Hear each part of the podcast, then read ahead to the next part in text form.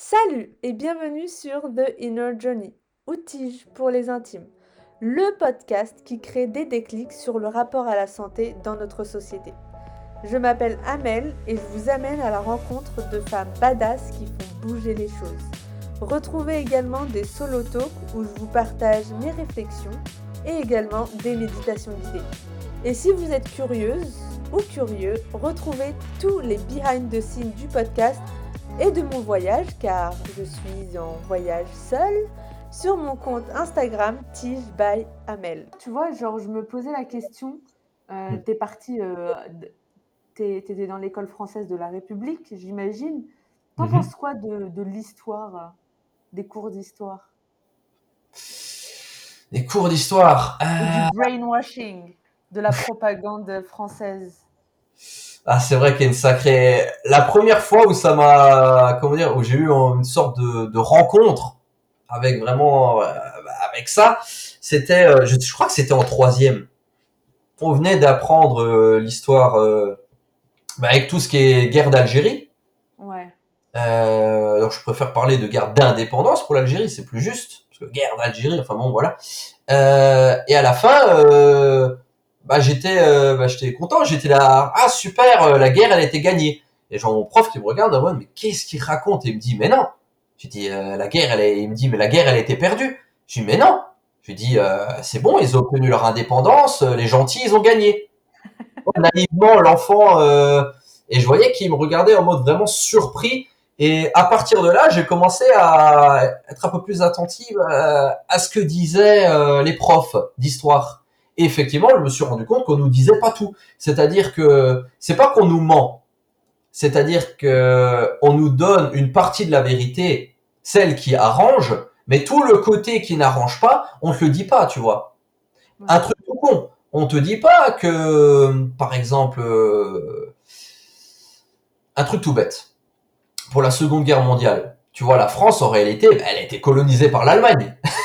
Il y a une bonne partie de la France qui était euh, sous occupation. On dit occupation, mais en fait, elle était colonisée par l'Allemagne. Et durant cette période-là, beaucoup de Français, ils ont appris des nazis. Et ils ont perpétué ce qu'avaient fait les nazis avec leurs colonies. C'est-à-dire que tu vois la guerre d'Algérie, tu étudies un petit peu ce qui a été fait, tu dis mais waouh J'avais lu une fois un livre qui s'appelle euh, Lettre à ma fille qui veut porter le voile. Alors je sais plus de quel auteur, c'était une femme, et elle expliquait que quand elle était plus jeune, elle n'osait pas porter le voile parce que dans les durant la guerre d'Algérie, si tu portais le voile dans la rue, tu pouvais te faire éclater la gueule. Et il y avait des rafles. Par exemple, les rafles anti-arabes entre guillemets, euh, ça on nous on nous apprend pas ça, tu vois. Quand on, te parle de la guerre d'Algérie, on te parle que de ce qui s'est passé en Algérie. Encore, on te dit pas tout. Par exemple, on te dit pas que les pères blancs, là, les fameux pères blancs, eh ben, ils luttaient contre la colonisation. Je connais pas du tout. Par contre, on peut dire que les pères blancs, ils ont été massacrés, nanana. Oui, mais on te dit pas qu'ils étaient contre la colonisation. Mais c'est les pères blancs alors, euh, de souvenir, c'était des prêtres qui faisaient l'école euh, en Algérie, en Kabylie plus précisément. Euh, Donc, c'est des Français qui étaient contre la colonisation.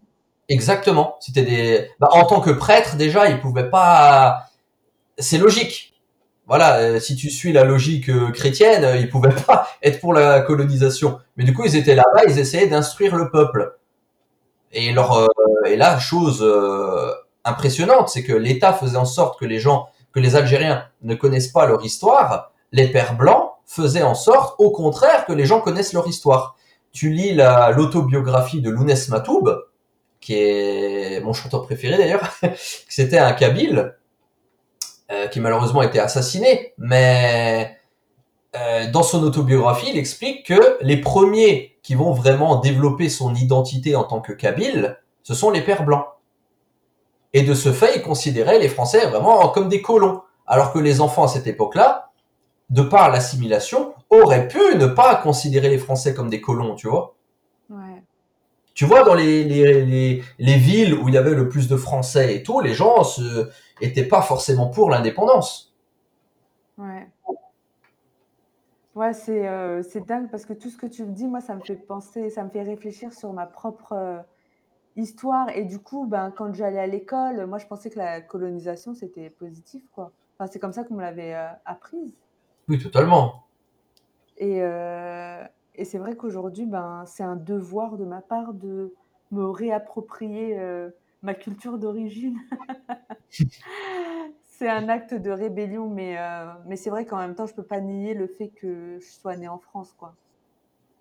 Mhm. Que ça fera partie de moi euh, toujours. Et puis, euh, je, je, je suis enfin, aussi pleine de gratitude, quoi. Enfin, de toute façon, mon âme, elle a choisi euh, la France pour s'incarner. Donc, euh, maintenant, on fait avec, quoi. Ouais, totalement. Ouais, et puis euh, j'ai eu plein de chance de, de, de- d'opportunités, hein. Enfin, je veux dire, euh, j'ai aussi les privilèges de blanc, quoi. Mhm. Enfin, pro- privilèges d'occidentaux Mhm. avec le passeport.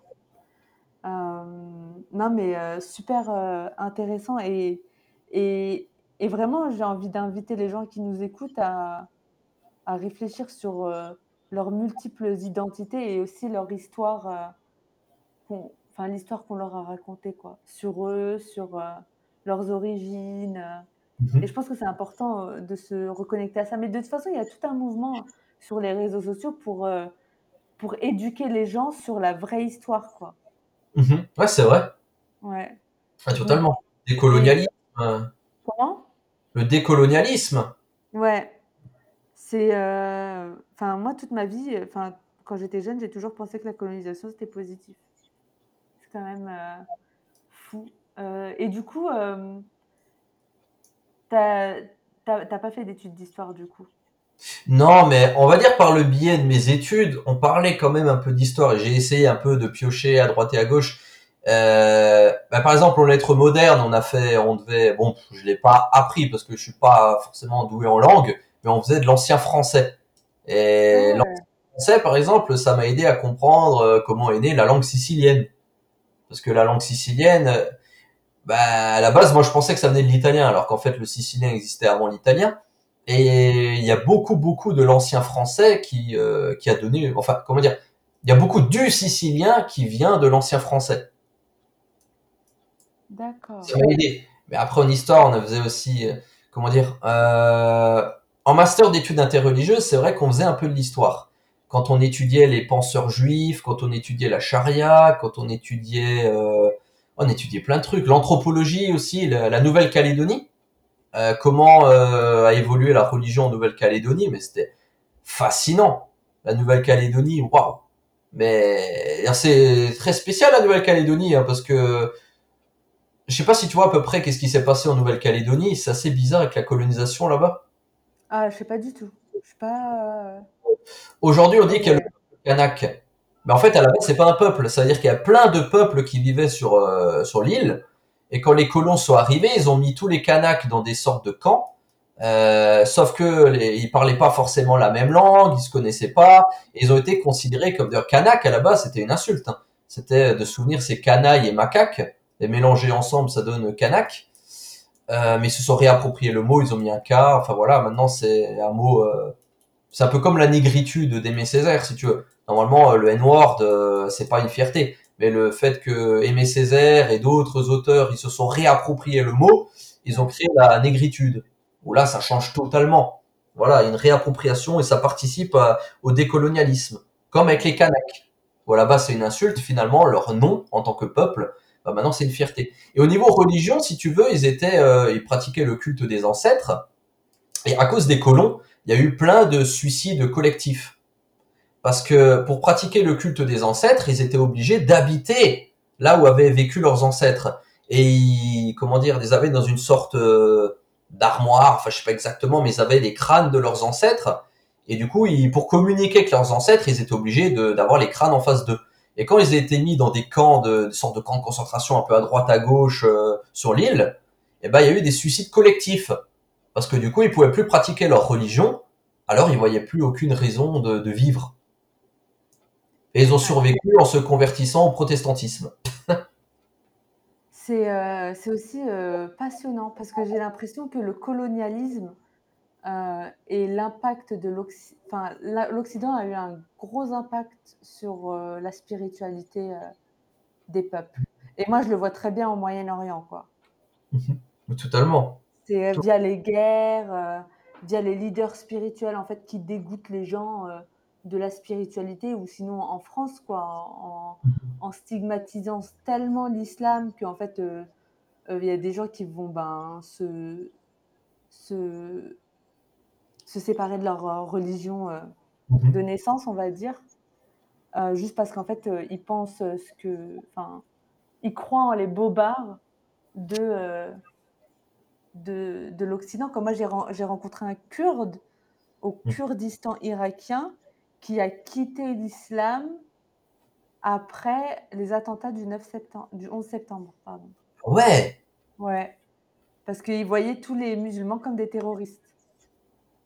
Ah ouais, il voulait pas être associé au, au putain. Ouais.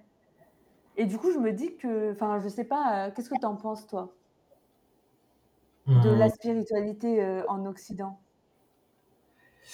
En Occident, surtout qu'en Occident, en ce moment, c'est assez spécial, hein, parce que il y a des religions qu'on pensait même euh, bah, qu'elles n'existaient plus. euh, Bah, au final, on se rend bien compte qu'il y a toujours des adeptes. Mais ça, encore une fois, c'est grâce aux réseaux sociaux.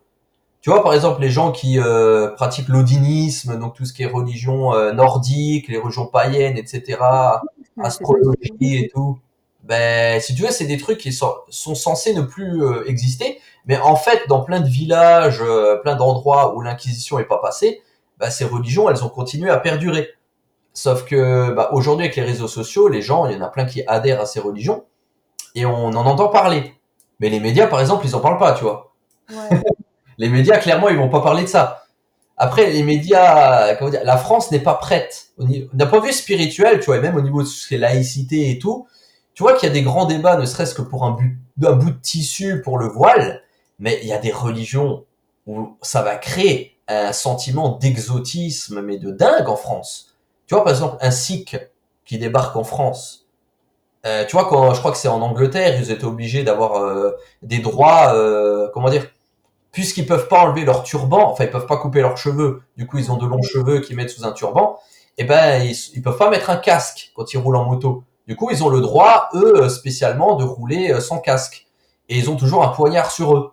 Comme ça, si jamais ils sont déshonorés, eh ben ils coupent leurs cheveux. Mais t'imagines un truc pareil en France On a déjà du mal avec le port du voile, mais quand il y a réellement de vraies religions entre guillemets plus qui auront un certain exotisme. Quand je dis exotisme, ça veut dire que ça sortira totalement de ce qu'on a vu jusqu'ici. Ouais. Alors là, les gens, ils sont pas prêts. Et ils sont pas prêts. Ils se rendent pas compte qu'un un simple bout de tissu, là, mais c'est rien du tout. En comparaison à des débats, mais où les gens, ils seront, ils seront totalement perdus. Parce qu'avec l'immigration, tu sais qu'il y aura forcément petit à petit des gens qui vont venir en France, qui auront des, qui auront des religions, mais totalement différentes. Ouais, ouais. Et qui demandent pas- certains droits. pas- La France, c'est pas du tout un pays multiculturel. hein. Ah, du tout. Bah, euh, Ça dépend. Disons qu'il y a plusieurs cultures en France, mais qui sont quand même plus ou moins assez proches, parce que c'est des cultures quand même occidentales ou proches liées à l'Occident, tu vois. ouais. Ou le christianisme. Est-ce que la France est chrétienne? Ah, pour moi, non. Ah, c'est une bonne question, ça. Pour moi, non. Et j'ai même envie de dire euh, que même si elle l'avait été, euh, de moins en moins, parce que un truc tout con, quand tu vois que dans un cimetière, les... ça ne dérange absolument personne d'enlever les corps des cimetières parce qu'il n'y a plus de place, alors que les gens, normalement, ils doivent avoir peur euh, du jugement dernier, euh, réincarnation des âmes, la fin du monde, tu, sais, tu vois ce que je veux dire?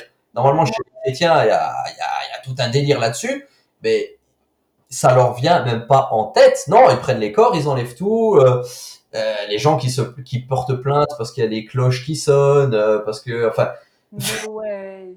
c'est voilà donc on vient me dire France chrétienne, je dis mais est-ce qu'elle a vraiment été chrétienne un jour? Et même il y a chrétien et chrétien parce que le christianisme c'est très vaste.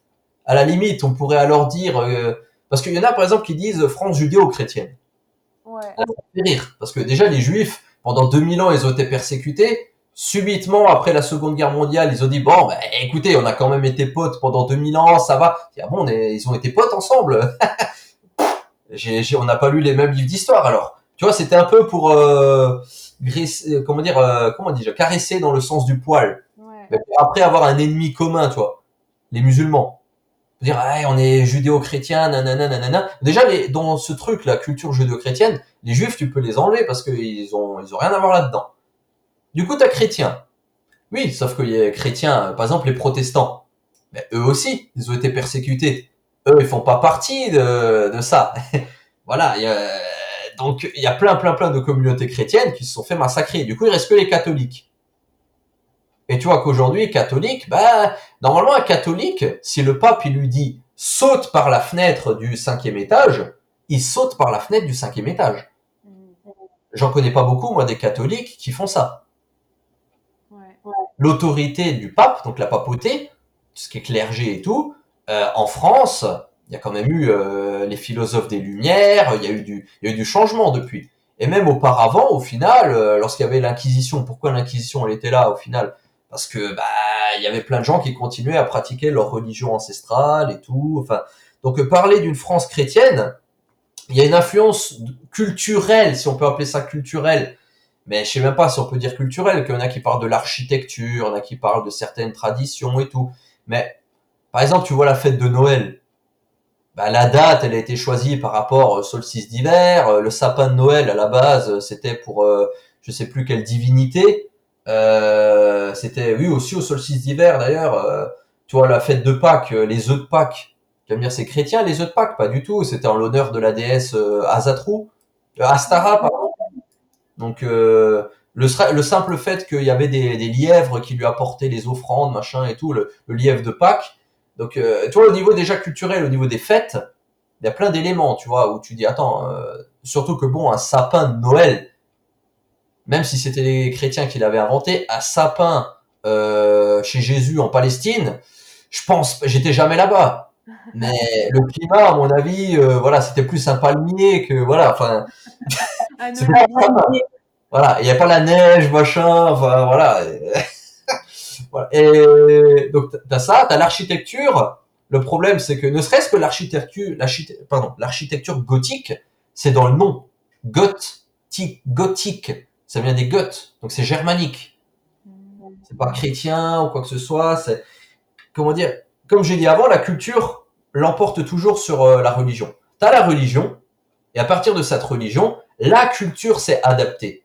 Mais la culture, elle était déjà là, avant le christianisme elle a évolué au fil du temps et tout, mais tu me dis culture chrétienne, mais un Français du 5e siècle, un Français du 10e siècle, un Français du 15e, un Français du 20e siècle, déjà ils parleront pas la même langue, mais bon, ils auront pas la même culture. Et ils verront peut-être même pas forcément euh, le christianisme de la même manière. Pour parler vraiment d'une France chrétienne, euh, bah, j'ai du mal avec ça. Je suis d'accord qu'il y a effectivement une architecture patati patata, comme je l'ai dit. Mais de là à dire que la France est de culture chrétienne, même catholique, tu vois, parce qu'il faudrait plutôt dire catholique, euh, c'est spécial. Parce que tu vois, je vois avec mes parents. Ma mère, elle est sicilienne, mon père alsacien. Tous les deux sont catholiques. Enfin, en théorie, parce que bon, c'est plus parce que leurs parents l'étaient, mais bref, euh, comme beaucoup. Bon, enfin, de mon point de vue, c'est pas des catholiques, mais bon, eux, ils le sont apparemment, ils le disent l'être. Voilà. Question de débat, voilà. Moi, c'est pas pour rien si j'ai quitté le christianisme, hein, je disais, parce qu'on me disait, mais même si tu crois pas, même si tu pratiques pas, euh, t'es chrétien parce que tes parents le sont. Et moi, je suis pas d'accord. Ciao. Bref, mes parents catholiques. Mais je vois que le. du coup, euh, le christianisme ne se, ne se transmet pas par un des parents, non? Ah non, pas du tout. Attends, je vais te répondre à ça. Je termine juste avec euh, le catholicisme en Sicile et en Alsace. C'est pas du tout le même. Il y a même pas les mêmes fêtes religieuses. Bien sûr, il y a les grandes fêtes, mais la, la quasi-totalité des traditions, c'est pas les mêmes. D'accord. Et pourtant, c'est censé être euh, l'Occident, nanana, tu vois. Mais tu vois déjà maintenant là, quand ils ont accueilli les, les Ukrainiens, ils ont dit ah mais ça va, au moins ils sont chrétiens. Ben c'est des orthodoxes c'est pas du tout le même délire que les catholiques. C'est pas du tout ça. Tu gardes par exemple un film comme euh, comment ça s'appelle C'est un film féministe. Euh, Dieu existe, il s'appelle Petrunia, où tu vois une femme euh, qui est dans quel pays déjà? Mince.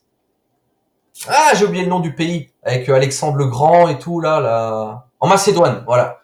En, qui vient de Macédoine et c'est un pays orthodoxe mais tu vois le pouvoir de la religion là-bas, mais tu vois qu'ils sont pas du tout passés par les mêmes euh, par les mêmes chemins qu'en Occident. Le clergé, il a une puissance de dingue là-bas. Et tu vois la femme obligée de porter le voile, etc. T'as des trucs différents, tu vois. Hmm. Rien à voir. Ouais, en effet. Moi, quand euh, je suis partie euh, à l'église Sainte-Catherine là à Jérusalem, Mhm. pareil, j'avais vu des femmes voilées pour aller commémorer, enfin, la tombe de Jésus, quoi. Mhm. Et c'est vrai que j'avais pas vu ça. euh, j'avais pas l'habitude de voir euh, des chrétiennes voilées. Mais du coup, elles venaient de Grèce, je crois. Ouais, mais des orthodoxes. Mm. Mais tu vois, c'est pas la même culture. Ouais, ouais, c'est euh, c'est bizarre à dire, quoi. C'est vaste. Bien sûr, il y a une sorte de patrimoine commun. C'est comme si tu disais, je sais pas moi, euh, culture musulmane. Mais si tu vas, par exemple, faire le ftour euh, un soir du Ramadan euh, euh, chez des chez des Maghrébins, je sais que tu auras le petit rituel avec les dates, avec le lait d'abord, voilà, les petites zitounes, les petites olives, parce que j'ai déjà participé plusieurs fois. Mais je suis pas sûr que euh, le ftour, il va se pratiquer, enfin, comment dire, qu'il va être le même au Maghreb que dans d'autres pays euh, dits musulmans. Ouais, ouais. Toi, chacun va avoir ses petites particularités et tout. Ils vont pas forcément, et ils vont pas forcément manger la même chose. Quand il y en a qui s'imaginent que forcément au repas du Ramadan, tu vas avoir euh, de, comment dire, euh, tu vas manger euh, méditerranéen? Bah non, pas forcément. Je pense à un musulman qui habite, euh, je sais pas moi, en Chine. Bah, il va- il va pas être avec son petit couscous ou voilà. Ouais, ou en Indonésie, quoi. Voilà, exactement. Mm. Ouais, je suis totalement d'accord.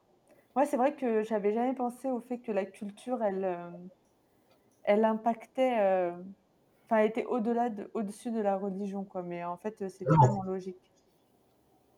Bah, chez les musulmans, c'est encore plus flagrant avec euh, ce que les musulmans appellent le shirk. C'est-à-dire que il y a beaucoup de musulmans qui luttent contre ça et ils n'arrivent pas à le faire disparaître. C'est-à-dire, par exemple, la main de Fatma, je sais pas si tu connais, Ouais. à l'origine, c'était en référence à une déesse, la déesse Tanit. Ah, Et puis, euh, bah, ça existe encore aujourd'hui. Mais il y en a plein qui considèrent ça comme faisant partie de l'islam et tout, mais ça existe pas partout. C'est typiquement berbère, ce truc. ah. Et mais c'est vrai qu'en plus, euh, en Afrique du Nord, il y a un mix euh, assez incroyable. Même moi, tu vois, genre là, je suis au Middle East, on me dit je suis arabe, et moi, je leur dis bah non, je suis pas arabe, quoi. Mais en Mhm. fait, je sais pas ce que je suis. C'est compliqué. Bah, la Tunisie, elle a été tellement colonisée par tout le monde, et y a tellement eu de peuples. Enfin, tu vois, genre, euh, Totalement, ouais. que je peux dire que je suis arabe? Tu vois, on, on considère les Maghrébins comme des Arabes, mais est-ce qu'ils sont arabes? Bah, de mon point de vue, euh, un Maghreb... bah, de mon point de vue, si tu me demandais euh, qu'est-ce que je suis, je te dirais t'es berbère, tu vois. Ouais, Parce que, comment dire, même, comment dire, même s'il y a eu plein de, de, colons différents, colonisations, etc., a des trucs qui se sont succédés, euh, les colons ne remplacent pas les autochtones. Mais, sauf quand il y a une épuration ethnique ou quand il y a euh, un nombre vraiment conséquent de colons, mais et même parfois ça suffit pas. Tu vois, durant la colonisation euh, française, bah, par exemple, je parle beaucoup de l'Algérie parce que je connais mieux l'Algérie, mais la ouais, colonisation française de l'Algérie, euh, les Français ils ont pas remplacé les autochtones. Ouais. Pourtant, il y a eu épuration ethnique. Ils ont fait des, ethnies- des, des génocides. Ils ont, euh, ils ont essayé, mais ils ont jamais remplacé les Algériens. Ouais. Non, mais moi, Mais- je parlais surtout des Arabes et des Ottomans, quoi. Ouais, mais c'est pareil. Les Arabes n'ont jamais remplacé les Maziren, donc les Berbères. Surtout que les Arabes, ils se sont arrêtés euh, aux environs de la Tunisie. Ils sont pas allés plus loin. Hmm. Parce que tout le reste, là, euh, ceux qui sont allés en Andalousie ou chez nous en Sicile, ben, c'était des Maziren, c'est des Berbères. Ah. Les Berbères, ils ont repoussé les Arabes. Quand tu vois, euh, c'était un général sicilien, Jawar el-Sekili, euh, durant la, c'était un empire, en fait, euh, kabyle, chaoui, et en même temps égyptien, enfin, c'est spécial. Mais c'était un empire berbère, du nom de, de- c'était la dynastie fatimide, qui a repoussé les Arabes jusqu'en Syrie. Donc il y a un empire. Tu vois, tu peux même regarder sur internet une petite image de l'empire fatimide, tu vois à quel point c'était long. Mais Charles Martel, il n'a pas repoussé les Arabes à Poitiers? Ben alors ça c'est spécial parce que faudrait que j'étudie à fond le truc parce que je comprends pas alors s'il les a repoussés comment ça se fait que même en Bourgogne t'avais euh, des berbères? Ah ouais. Parce qu'ils sont allés jusqu'en Bourgogne, hein, donc euh, quand on dit il les a empêchés, il les a repoussés, nanana, mais ils sont quand même passés. Donc euh, tu comprends pas trop, tu vois. Tu attends, à l'école. tu attends. Ce sera une vidéo TikTok. Hein. Hmm? Ce sera une vidéo TikTok. Pourquoi pas? Ça pourrait être une bonne vidéo TikTok, ça. Ah ça, ça pourrait plaire, euh, effectivement. Parce que l'Andalousie, en fait. Hein. C'était l'Andalousie. C'est, c'est pas juste le sud de l'Espagne, l'Andalousie, c'était plus grand. Ah ouais. Waouh, non, mais il y a tellement de choses euh, à apprendre. Merci infiniment d'avoir écouté l'épisode du jour. Si vous avez aimé, parlez-en autour de vous pour éveiller les consciences parce que moi j'aurais adoré retrouver ce type de contenu et cette communauté au début de mon chemin. Pour faire connaître le podcast, n'hésitez pas à vous abonner sur votre plateforme d'écoute préférée et ou à laisser un avis sur Apple Podcast. Ça aide vraiment le podcast à se faire connaître et à éveiller les consciences. Je vous souhaite une excellente semaine de folie et on se retrouve lundi prochain pour un nouvel épisode. Bye